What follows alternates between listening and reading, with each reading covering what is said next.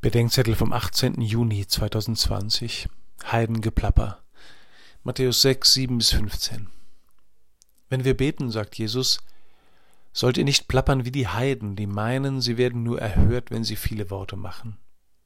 Heidengeplapper ist, wenn einer Gott beschwören will, so wie ein Magier wortreich einen dienstbaren Geist wenn einer nicht aufhört zu reden, weil er sich weder etwas sagen noch etwas fragen lassen will, wenn einer schön redet statt wahr und nicht merkt, dass sein Schönes nicht wahr und seine Wahrheit nicht schön ist, wenn einer Gott instruieren will, wie die Dame des Hauses seine Hausangestellte über die Arbeit des Tages.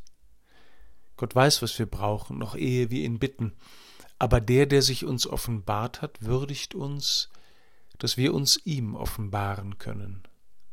Beten bedeutet nicht, Gott zu informieren. Es bedeutet, sich Gott zu eröffnen und anzunehmen, dass er sich uns eröffnet hat.